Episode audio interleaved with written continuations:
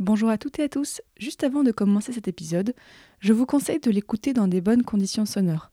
En effet, il y a un petit travail d'immersion sonore autour de la visite, donc pour en profiter pleinement, le mieux est de l'écouter dans des conditions calmes, avec pas trop de bruit autour de vous. Et de plus, j'ai fait un petit plan de la visite si vous voulez suivre pendant que vous écoutez, ou alors peut-être après si vous voulez faire cette visite de votre côté. C'est sur l'article de cet épisode sur le site passionmédiéviste.fr. Je vous mets le lien dans la description de l'épisode. Bonne écoute Je suis content que tout le monde découvre au passage, parce que c'est vrai que s'il y a un bonheur au fait de guider, c'est de pouvoir montrer des choses aux gens et de voir leur visage sourire quand ils voient les choses. Hors les murs, le reportage de Passion médiéviste.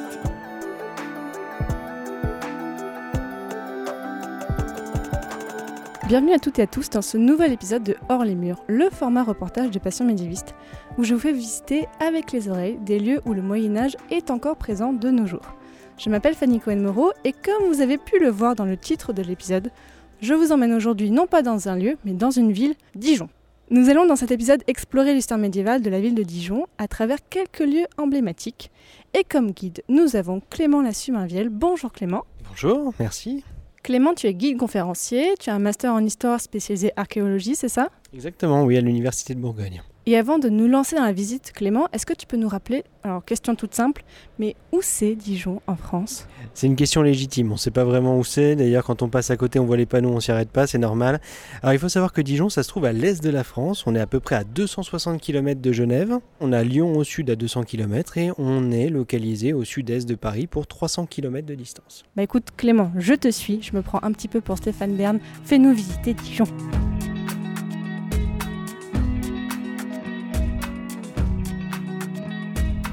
Alors là, on se situe rue du Tillot, juste en face en fait de la plus ancienne église de Dijon, encore debout, une église du XIIe siècle qui a le nom de Saint-Philibert.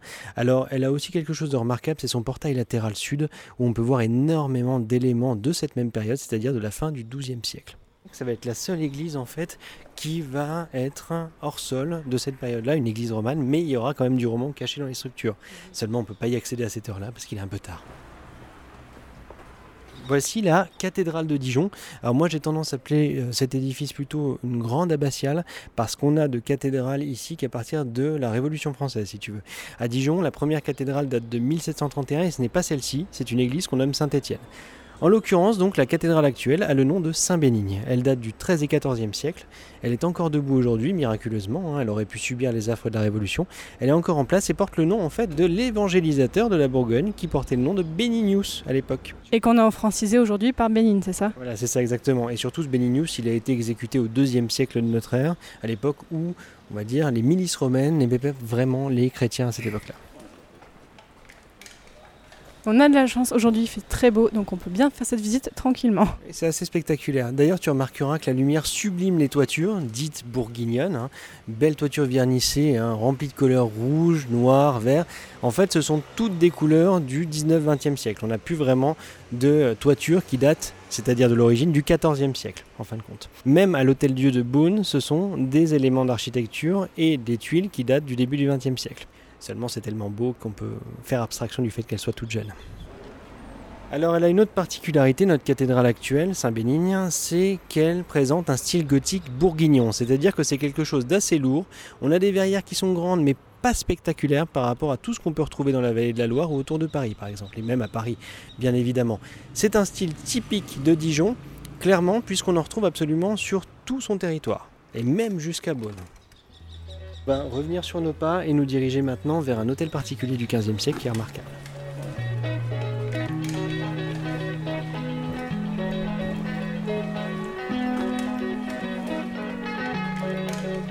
Il faut savoir que là, on prend le chemin en fait de ce qu'est la véritable ville de Dijon à l'époque gallo-romaine. Mais il faut savoir qu'elle reste ville de Dijon jusqu'au XIIe siècle. À l'emplacement où on se situe là, c'est-à-dire près de la cathédrale Saint-Béni, on est en fin de compte dans une zone qui est assez perdue hein, dans l'histoire. On arrive au niveau d'un bourg véritablement entier à partir du XIIe siècle dans ce secteur-là. Avant, c'était une simple abbaye, il faut bien le comprendre. Et du coup, à cette époque-là, il y avait environ combien de personnes à Dijon? À l'époque médiévale, on peut essayer d'estimer la population à une dizaine de milliers de personnes, grand maximum, parce que même au début du 19e siècle, on n'aura que 25 000 habitants. il faut savoir aussi qu'elle est enfermée dans ses murs jusqu'à la fin du 19e siècle. Hein. Une ceinture de rempart qui a été érigée dès le 12e siècle et augmentée au 16e. Cette ceinture de rempart, elle restera en place très longtemps et ça évitera qu'il y ait une énorme accumulation de faubourgs tout autour. Il y en a certains, mais pas assez pour engranger une énorme population. Là, on descend, on est dans quelle rue? Alors là actuellement on est dans la rue d'Anton. C'est une rue en fait qui n'existe tout simplement pas avant la Révolution puisqu'on se trouve exactement à l'emplacement d'un cimetière. Ah.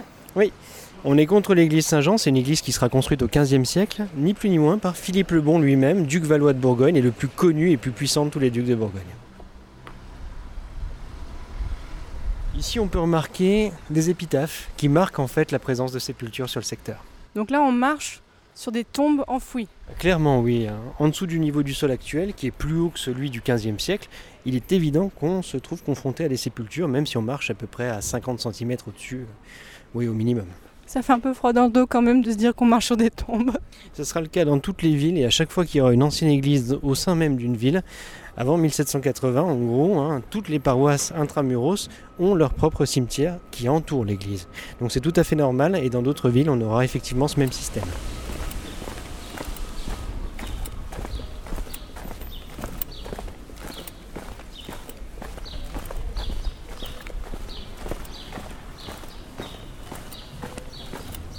On s'éloigne un petit peu du flot des voitures pour entrer dans une petite rue, la rue Brûlard.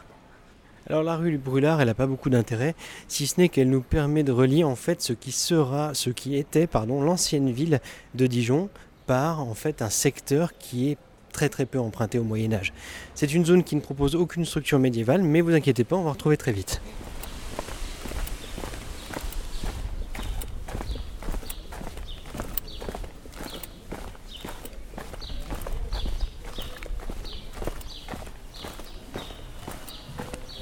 Sur la cathédrale depuis ici, on aura beaucoup de perspectives un peu partout, en plein centre-ville et même au niveau du sol, sur les plus grandes églises de la ville. Et il faut savoir que Dijon, c'était l'une des villes qu'on nommait au sans clocher. Ce qui fait que des clochers et des flèches, on en aura absolument partout. Donc on a pas mal de points de vue sympas.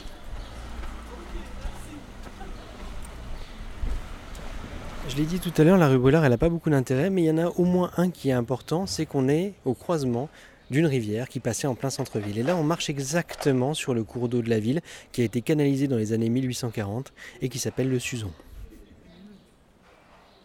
Mais il n'y a pas des ressorties d'eau parfois, non? Non, non, pas du tout. Là, dans le secteur, on a quand même pas mal de chance. Ça a été canalisé au 19e, mais quand même, on a fait pas mal de bras un peu partout en béton, ce qui fait que bah, s'il y en a un peu trop de flux, on peut l'évacuer. On a tourné à gauche après la rue Brûlard et là, on est dans une rue commerçante pavé et on avance. Cette rue-là en particulier, elle porte le nom de Berbizet et ça tombe bien, on se dirige dans la cour d'un hôtel qui porte le nom de Thomas de Berbizet, quelqu'un de très important hein, à l'échelle de Dijon, puisque sa famille, hein, noble personne de leur facture, proposait en fait leur service pour le Parlement de Bourgogne. Et on tourne à droite dans la rue Victor Dumas.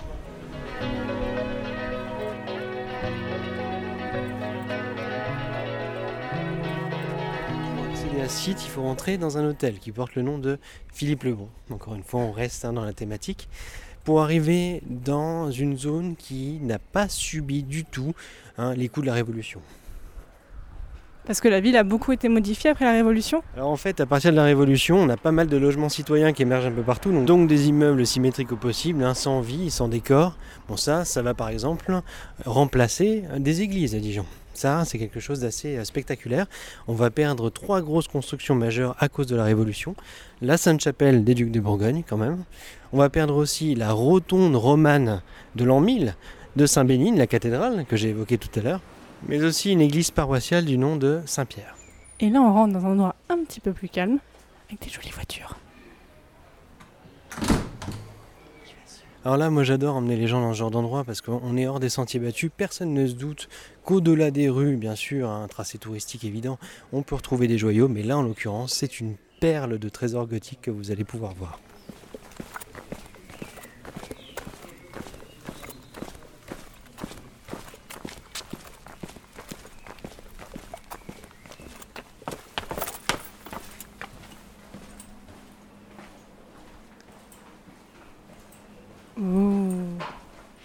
Alors voilà, on est dans la cour d'un hôtel particulier, on va dire un hôtel dont les prémices vraiment remontent à la fin du XVe siècle. Son évolution, elle va courir jusqu'en 1506 à peu près, mais on est toujours dans un style gothique. Alors il faut savoir qu'à Dijon, le style gothique, on en retrouve jusque dans les années 1570. C'est très très tard, très très tard. On a des ateliers Renaissance, oui, mais le gothique va avoir beaucoup de vogue à Dijon. Là, donc, jusqu'en 1506, on construit cet hôtel pour Thomas de Berbizet, qui va y habiter à partir de 1506. C'est pour ça qu'on connaît la date, en fait. Alors, on peut voir plusieurs choses. Un oratoire, très très décoré, avec l'unique colonne torsadée de la ville qui a ce format monumental, qui a des vignes, du charbon qui symbolise la force et l'union conjugale, qui sort d'un beau panier en osier au passage. Un peu plus haut, on peut voir les armes des Berbisés qui ont été grattées à la Révolution. Bon, effectivement, il y a un petit grattage quand même, mais les structures n'ont pas été touchées. Une madone un peu plus haut, on peut remarquer aussi une belle frise décorative où on peut retrouver le mouton, la brebis. Bah ça, c'est tout simplement en fait le symbole de la famille qu'on va retrouver en héraldique aussi parce que Berbizet, Berbis au Moyen Âge, voilà, ça rappelle la brebis tout simplement. Alors l'oratoire aujourd'hui sert en partie de cuisine, mais il est très très bien préservé en fait par la direction. Ils connaissent le trésor du site et donc même si on se trouve localisé dans un secteur qui peut être un petit peu dommageable pour le patrimoine, eh bien forcément on a on a enduit les surfaces en fait pour les préserver dans le site. L'autre élément majeur de cet endroit, c'est bien sûr le pilier central de la cour qui propose plusieurs éléments et notamment une représentation stylisée du jardin d'Éden. Stylisée pourquoi? Parce que on retrouve le serpent enroulé autour de l'arbre. Euh, l'arbre c'est un pommier, on voit les pommes, mais surtout la tête du serpent, bah, c'est une tête de femme. Forcément, hein, on se demande pour quelle raison. Un peu plus haut, on a Saint Thomas qui est en train de soigner Jésus et le saint Thomas, au passage, si vous vous rappelez bien le nom du propriétaire, bah, représente entre autres le propriétaire. Il a la jambe fléchie et est presque aussi grand que Jésus. Ça a pas mal fait jaser à l'époque, forcément. C'est sans doute pour ça qu'à la Révolution, c'est pas tombé, parce que ça, ça a dû les faire vraiment, vraiment rire, je pense. Ouais, parce qu'on l'a vu tout à l'heure, même la Madone, euh, il lui manque la tête. Oui, mais c'est pas tombé à la Révolution. On a des photographies en fait de la Madone avec la tête. Donc là, on ne sait pas ce qui lui est arrivé, mais en tout cas, elle a perdu la tête au 19e siècle. Un ancien propriétaire un peu énervé. Il y a des chances que sa tête lui n'est pas, oui, effectivement. trouve des torsades là-haut aussi. C'est vraiment le seul endroit de la ville avec l'hôtel Chambellan qui propose ce type de décor. Je mets l'accent dessus parce que ça a beaucoup d'impact en fait dans l'étude que j'ai menée dans la ville. Je me suis rendu compte que ces deux endroits proposent la même chose et on sait qu'au XVe siècle, Philippe le Bon avait des accords commerciaux avec le roi d'Écosse, entre autres. Ce type de torsade, on en retrouve beaucoup en Écosse et on sait qu'on a échangé plus que des anecdotes avec l'Écosse à cette époque-là et donc aussi pourquoi pas de l'art décoratif, ça pose aucun problème. Voilà. On va sortir d'ici et se diriger maintenant vers un autre hôtel particulier, l'hôtel Chambellan, justement. On sort des sentiers battus, par exemple tout à l'heure on était face à la cathédrale, mais même la cathédrale, on s'y dirige pas instinctivement à Dijon en fait. Les sentiers sont tous faits de telle sorte à suivre l'artère principale, qui est la rue de la Liberté, qui vous emmène tout droit vers l'hôtel ducal, celui de Philippe le Bon. Donc là on remonte la rue Sainte-Anne.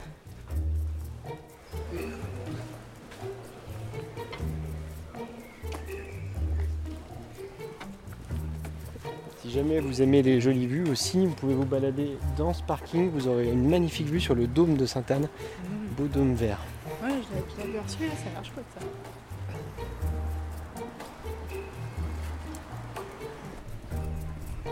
À proximité directe de l'établissement qu'on vient de voir, il y a un site qu'on nomme le couvent des Cordeliers, actuellement fermé. Avant ça, il faut savoir qu'avant le Covid, hein, je parlais, on pouvait aller à l'intérieur quand on voulait, c'est devenu un appart-hôtel. Et le propriétaire a énormément mis d'argent pour remanier le site et qu'il soit complètement restauré. On a préservé un cahier des charges et un site en même temps, un site historique remarquable pour le patrimoine de Dijon. Le couvent des Cordeliers, en fait, c'est l'un des nombreux établissements d'ordre mendiant qui ont fleuri à Dijon à partir du XIIIe siècle. En plus, à partir de là, on rentre dans le secteur piéton de Dijon. Dire qu'à partir d'ici, à moins d'avoir un badge, on ne peut pas circuler en voiture. Et le secteur sauvegardé, c'est pas tout le secteur piéton, bien sûr, mais il y a une grosse partie de ce secteur sauvegardé qui est largement piétonnisé. Et donc, on va être tranquille un petit moment. Donc, pour les oreilles des auditeurs, il y aura un petit peu moins de bruit de voiture, on vous promet. Alors ici, on circule dans la rue du Beau. Il faut savoir que cette rue, avant d'être très très commerciale et très passante, en fait, il s'agissait d'un marché aux animaux. C'est ici qu'on vendait la viande déjà préparée qu'on égorgeait, qu'on tuait, qu'on dépeçait dans la rue qui est parallèle juste derrière, qui avait un nom très sympathique aussi. Alors on l'appelle la rue des Étious, mais en fait la ligne directe en continuant vers la rue du Bourg se nommait la rue des Tueurs. C'est assez évocateur. Il y a quelque chose de très pratique au fait d'avoir proposé ici des étals de viande, c'est parce qu'on peut nettoyer le sang très facilement pour une bonne raison, c'est qu'en contrebas, juste à côté, passait la rivière du Suzon. Donc on pouvait évacuer tout ce qu'on pouvait à l'intérieur. Celle dont tu parlais tout à l'heure. Exactement. Tu vois, là, t'as un contrebas en fait, même si on est au 21e siècle, ça part un peu en pente dans cette direction et on se rend compte que le lit de la rivière était vraiment localisé là-bas. Maintenant c'est un centre commercial qui va bientôt disparaître dans ce format-là, mais qui va être refait. En tout cas, ici, passer un joli petit cours d'eau. Alors, il faisait pas plus de 5 euh, mètres le cours d'eau. Hein. C'était quelque chose qui était même presque globalement asséché 6 mois de l'année. Donc, faut imaginer à l'arrivée du 19e siècle que c'était un égout à ciel ouvert. Les gens en ont eu marre, donc ils l'ont recouvert. Là, ce qu'on va faire, c'est qu'on va d'abord aller voir la partie arrière de l'hôtel Chambellan qui n'est pas visible du grand public. C'est une petite surprise qui nous permet de voir en fait la magnifique chapelle de l'hôtel vue de l'extérieur. Et ça, les gens ne peuvent pas l'avoir normalement. Donc c'est une exclusivité pour Passion médiéviste par les oreilles. Ah, je fais pas les choses à moitié. Hein. on mettra des photos sur le site passionmédiéviste.fr si les gens veulent voir à quoi ressemble tout ce dont on va parler. Alors ici on traverse la rue de la Liberté qui était complètement fermée, elle n'existe tout simplement pas avant les années 1720. Hein, il faut savoir qu'on a un énorme îlot d'immeubles en plein milieu qui bouge complètement l'accès. C'est pour ça qu'on a une rue du Bourg. La rue du Bourg, c'est certes la rue du marché, comme je l'ai dit tout à l'heure, mais elle porte un nom révélateur de son impact en fait sur l'urbanisme. Il faut savoir que depuis l'hôtel des Ducs jusqu'à la cathédrale Saint-Bénigne, qui était l'abbaye Saint-Bénigne à l'époque, vous aviez la rue du Bourg qui mène au bourg Saint-Bénigne. On voit aussi ça, c'est que les façades de la rue du Bourg sont clairement plus anciennes que celles de la rue La Liberté. Alors globalement, en plus, la rue de la Liberté, c'est un même schéma. Toutes les façades ont été faites de la même façon, conçues de la même manière, avec des belles arcades, tout à la même période. Donc oui, non, c'est pas très ancien tout ça, effectivement. En revanche, là, on passe dans une rue qui s'appelait la rue au-dessus du bourg avant. Aujourd'hui, c'est la rue Stéphanie Léjard, où on peut voir à nouveau des façades à pans de bois qui remontent donc au XVe siècle. Et c'est les façades du XVe siècle qu'on voit oui, c'est ça, c'est ce qu'on voit un peu partout ici. Alors on en a deux qui sont affrontés, donc qui se font face, qui est encore assez rare dans les villes aujourd'hui. Et il faut savoir que dans quelques minutes, on verra aussi beaucoup d'autres façades affrontées de cette façon. L'une des plus vieilles structures de Dijon se nomme aujourd'hui l'hôtel Aubrio et en fait renfermé un comptoir de change à l'intérieur, change monétaire je veux dire. Hein. C'est-à-dire qu'il y avait beaucoup de monnaie qui transitait ici, dans un site qu'on appelait la voûte au change à l'époque. C'est un site qui date du XIIIe siècle et on peut voir encore ce souvenir grâce aux arcatures qui se trouvent au premier niveau. Et ces arcatures d'époque ah oui, les arcatures qui se trouvent au-dessus sont d'époque. Alors bien sûr, ça a été restauré au début du XXe siècle, mais on a conservé des petites colonnettes très blanches d'un calcaire bien bien bien visible. Ça, c'est le plus ancien. Sinon, le reste, ça a été restauré par Xavier Chanowski au début du XXe siècle, et c'est de la réadaptation type euh, Violet-le-Duc en fin de compte. Donc quand même de la rénovation ça passe ou ça passe pas? Euh, Ça passe quand c'est similaire à une gravure. En fait, ils ont consulté une gravure et ils ont refait à l'identique. Donc ça, ça va. Il y a déjà un petit peu de démarche derrière. C'est l'accès touriste à l'hôtel Chambellan. On est dans la rue des Forges, seulement il est actuellement fermé au public. C'est pour ça qu'on prend un accès privilégié.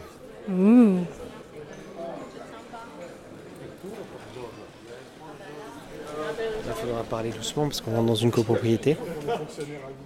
Quelqu'un nous ouvre, mais il faut attendre un peu.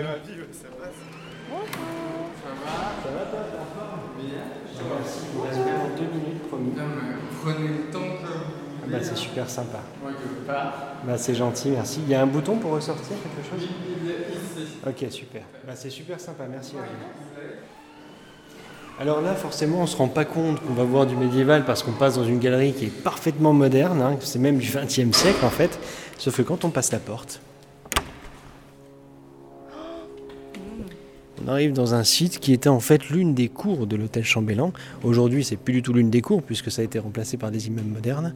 Et on peut voir ici un lion porte-poulie dont il manque le puits, mais aussi la magnifique verrière gothique de la chapelle gothique de l'hôtel Chambellan. Là, il y a vraiment un mélange d'architecture de toutes les époques.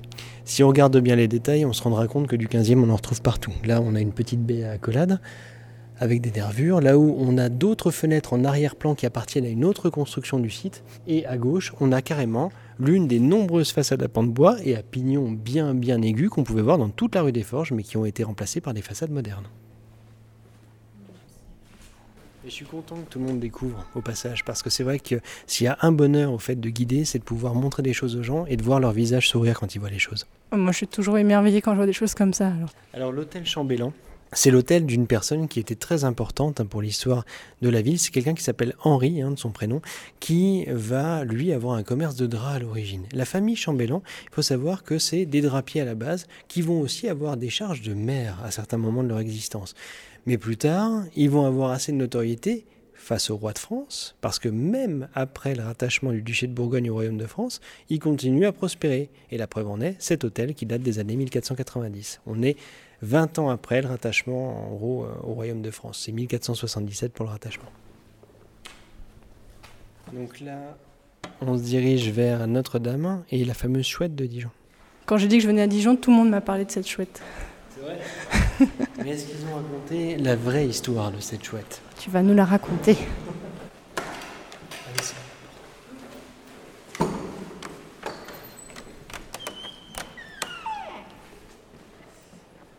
Alors ici s'entremêle vraiment du gothique, mais aussi du néo-gothique. On a la chance d'avoir cette merveilleuse église Notre-Dame, belle structure gothique d'un bourguignon total, et juste à sa droite, un néo-gothique, puisqu'on a une chapelle qui a servi, on va dire, d'algeco, au moment où on a décidé de restaurer l'église Notre-Dame à la fin du 19e siècle.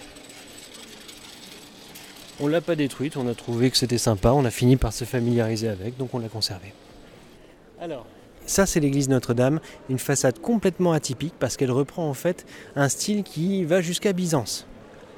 Elle se compose de deux galeries en fait qu'on retrouve généralement sur les façades, en général en Toscane en fin de compte. Hein. Ça s'inspire du style pisan effectivement, hein. toutes les façades de Pise ressemblent à ça, mais la structure en elle-même n'est pas romane ici, c'est bien du gothique, on est sur du milieu du XIIIe siècle.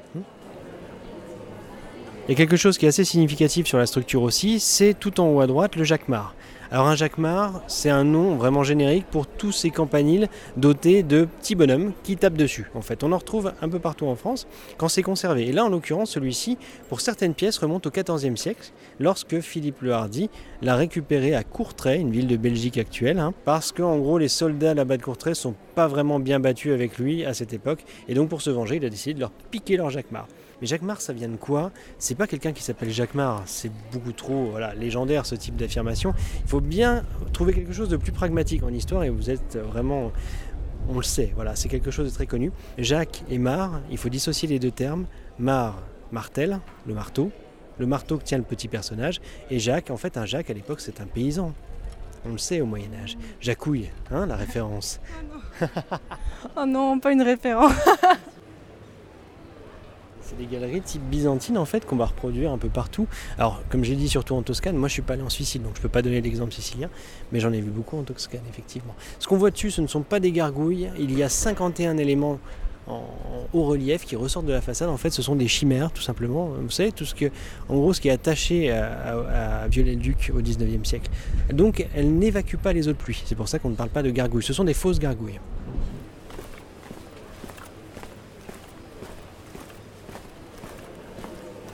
Il y a un élément de l'architecture qui est emblématique de la ville de Dijon, qui n'est autre que la fameuse chouette de Dijon. Alors pour le coup, c'est ni une chouette, ni un hibou, aux grandes dames de toutes les personnes qui affirment que c'est le cas. C'est en fin de compte un blason commémoratif, c'est ce qui est le plus proche d'un souvenir mis sur la pierre. Ce petit élément, il est là vraisemblablement, d'après une étude récente, depuis 600 ans. Il a donc été sculpté directement sur le site, à hauteur d'homme, c'est pour ça qu'on peut le retrouver à cette hauteur, hein, parce que ça a été sculpté là, sur une chapelle qui date du XVe siècle, qui a été maladroitement interprétée pendant très longtemps comme une chapelle du XVIe siècle. Donc on lui a attribué le XVIe siècle à ce petit volatile, ce qui n'est pas le cas, à cause de la verrière qui se trouve là, qui est très renaissance française pour le coup. Alors en plus de ce volatile nocturne qu'on retrouve ici, sur sa petite branche, on va avoir deux autres éléments. Alors quelque chose qu'on a du mal à déterminer, mais qui est peut-être la représentation du symbole de Louis XII, le porc épique, mais on n'en est absolument pas sûr. Et à gauche là-bas, la salamandre de François Ier. Là, c'est pour signifier vraiment le XVIe siècle, la Renaissance française pour le coup. Hein.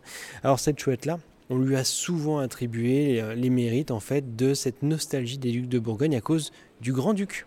Le hibou, en fin de compte. Ben oui, tout simplement.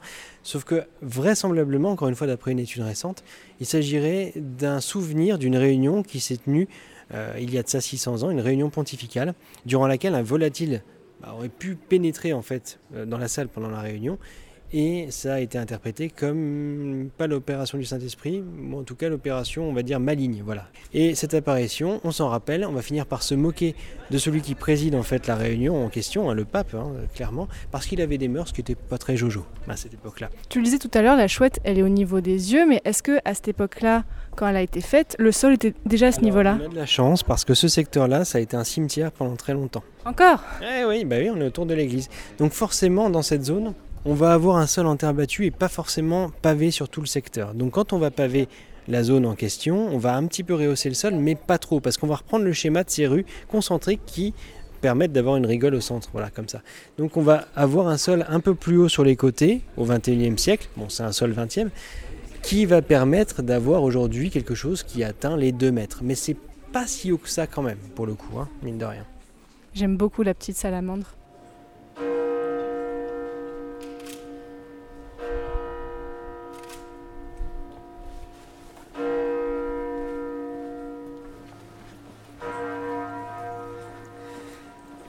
Ici, on, on atterrit à nouveau face à des façades à pans de bois.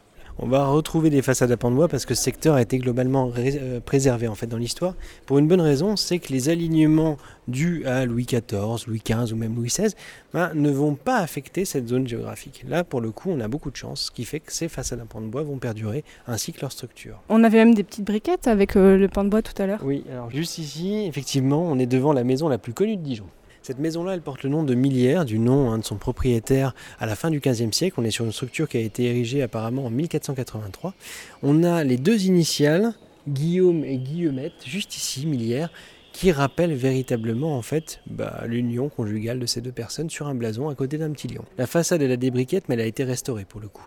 Tout ce qui subsiste vraiment de médiéval c'est la sablière, clairement. Alors là on voit C'est quoi une sablière Tu peux nous c'est dire l'énorme poutre en fait en partie basse d'une façade, très horizontale. hein. Pour le coup, c'est la structure qui soutient la façade, elle-même soutenue par des consoles juste en dessous, les consoles de pierre à niveau si vous voulez. Voilà. C'est bien que ce soit un couple qui était représenté dans les, dans les lettres. C'est quand même rare que les femmes soient représentées ainsi, dans, même avec son initiale, dans l'espace public. C'est vrai, c'est vrai. Et d'ailleurs, on va en retrouver plusieurs à Dijon, on va en retrouver jusqu'au XVIIe siècle. Vraiment, c'est quelque chose d'assez récurrent ici. On a beaucoup aussi de représentations de veuvage, avec cette fois-ci une chaîne qui remplace en fin de compte la cordelette. Mais tout à l'heure, quand on était dans l'hôtel Thomas de Berbizet, on avait ce même lien qui relie en fait Thomas de Berbizet à, sa- à son épouse Marguerite.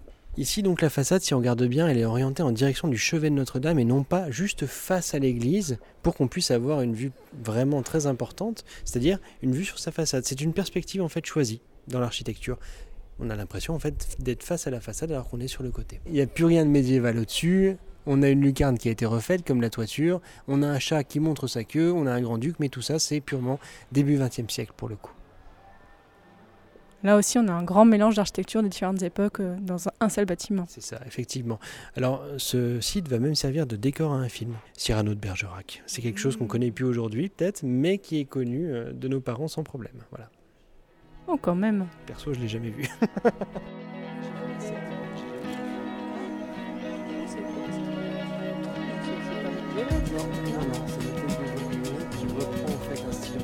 Bah oui, avec des ogives.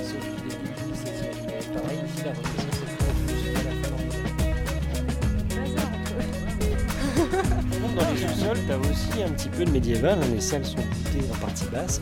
C'est- ça repose plus sur des colonnes, malheureusement, mais on a des salles médiévales quand même en partie basse, en dessous de l'hôtel de Vaugué. Alors ici, on arrive devant la rue médiévale, à tout point de vue en fait à Dijon. Ici, on arrive dans une rue qui a préservé en fait ses façades à pans de bois. Elles se font face dans toute la rue et on en a au moins une bonne dizaine cachées entre l'intérieur de la rue et l'extérieur en fait des structures bah, qu'on peut pas voir pour le coup dans la rue. Mais il faut bien comprendre une chose, c'est qu'elle n'a pas été alignée comme les autres à l'époque des différents rois type Louis XIV, Louis XV, Louis XVI. Ici, on a de très belles structures qui ont servi à la fois de zones commerciales, donc des échoppes par exemple, mais aussi d'hôtellerie comme celle-ci qu'on appelle l'hôtellerie de la Croix de Fer. Donc là, on est au croisement de la rue de la Chouette et de la rue Verry. On fait juste un petit point juste à côté pour aller voir l'une des plus vieilles maisons de la ville encore une fois. Et ensuite, on termine par le logis de Philippe le Bon qui est l'hôtel ducal. Alors si je dis attention hôtel ducal et non pas palais des ducs, c'est parce que ça n'a jamais été un palais. Dans aucun écrit d'archives on lit le mot palais où que ce soit en fait. C'est un hôtel particulier certes Peut-être riche, mais c'est un hôtel. Pas de palais, pas de palais. Pas de palais, pas de palais, la référence à Mission, à mission Cléopâtre, quoi. Oui, c'est ça.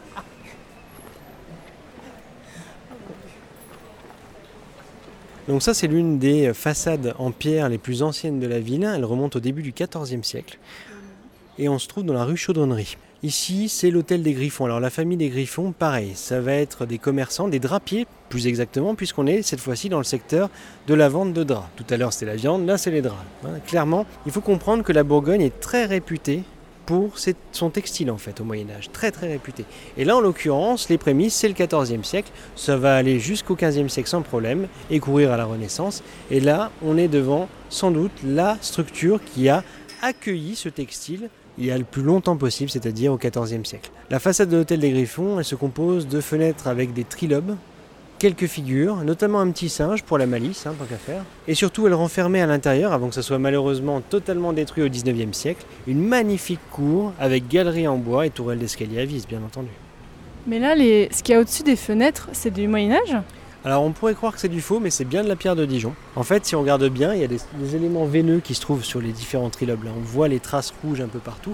La pierre de Dijon, c'est une pierre qui fournit plusieurs nuances de couleurs. Du rouge quand elle est chargée en oxyde de fer, du bleu quand elle a du fer pur à l'intérieur, ou un genre de jaune comme celui-ci. Et c'est bien une pierre locale qui est issue de ce qui est aujourd'hui la gare de Dijon en fait. Là, on dirait presque du bronze. On dirait presque du bronze et on dirait carrément en fait du faux limite. Mais non, c'est bien de la vraie pierre, ce sont des linteaux authentiques.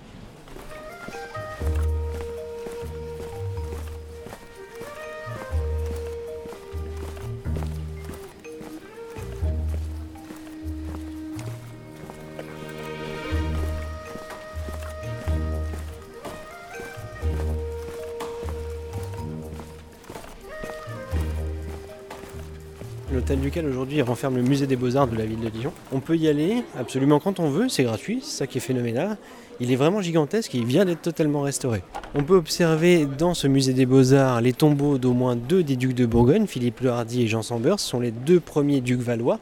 Le site en lui-même a été pas mal revenié au travers de l'histoire, mais il faut savoir qu'on a toujours le corps de logis et la tour d'escalier à vis monumentale de Philippe le Bon et un élément ancien conservé, la tour de bar qui remonte au XIVe siècle, qui est en fait l'une des étapes successives de l'évolution architecturale de site. Là, pour le coup, la tour de bar est la plus ancienne construction encore en place de cet ancien hôtel ducal.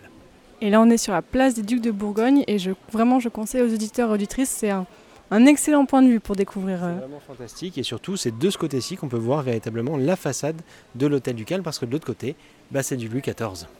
La, tour est super haute aussi, on n'a pas l'habitude que des... Gigantesquement haute, on comprend pas pourquoi on a fait une tour aussi haute.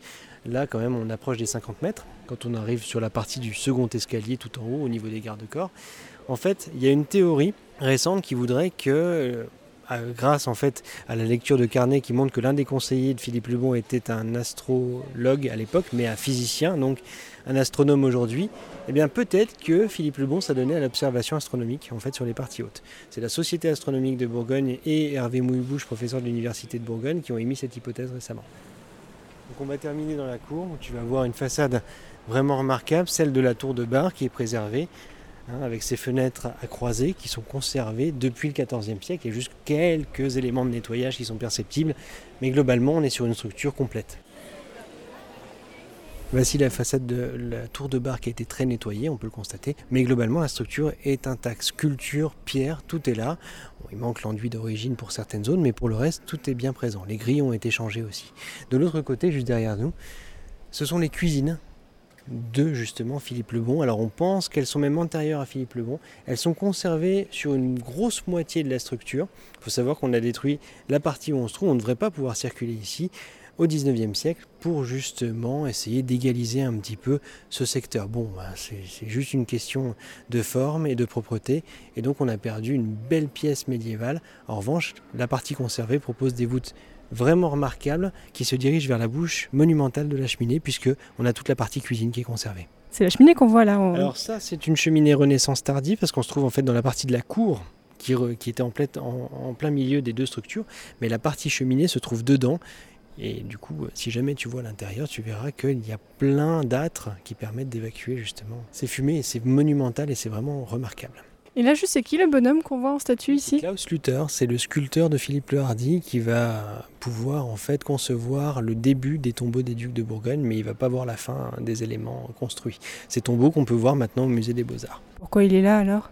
Parce que justement, c'était l'imagier vraiment au Moyen Âge de ces ducs valois. C'est lui qui a lancé l'impulsion de la Chartreuse de Champmol, qui est la nécropole des Valois où se cachaient les tombeaux à l'origine.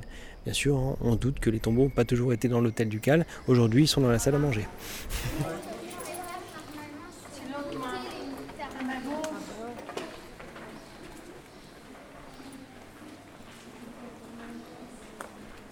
Eh bien, on arrive à la fin de cette visite. Bon, bien sûr, tu aurais pu me montrer encore des centaines d'autres choses, mais pour que ce soit audible, on n'a pas fait trop trop long non plus. Donc euh, Clément, où est-ce qu'on peut te retrouver euh, déjà euh, sur Internet et dans la vie en général? Alors j'ai un site internet qui s'appelle Dijon Archéotour et j'aurai beaucoup de plaisir à vous faire découvrir ma ville natale.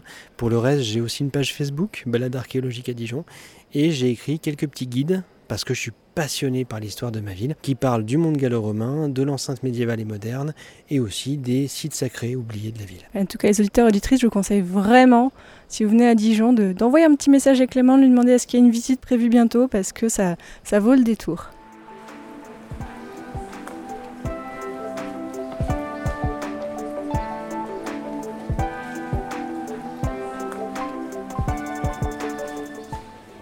Vous avez peut-être été un peu frustré de ne pas pouvoir voir tout ce dont on parlait, eh bien allez voir sur le site passionmediviste.fr.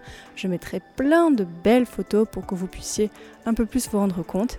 Et je vous dis à très bientôt pour un nouveau Hors les murs de Passion médiéviste.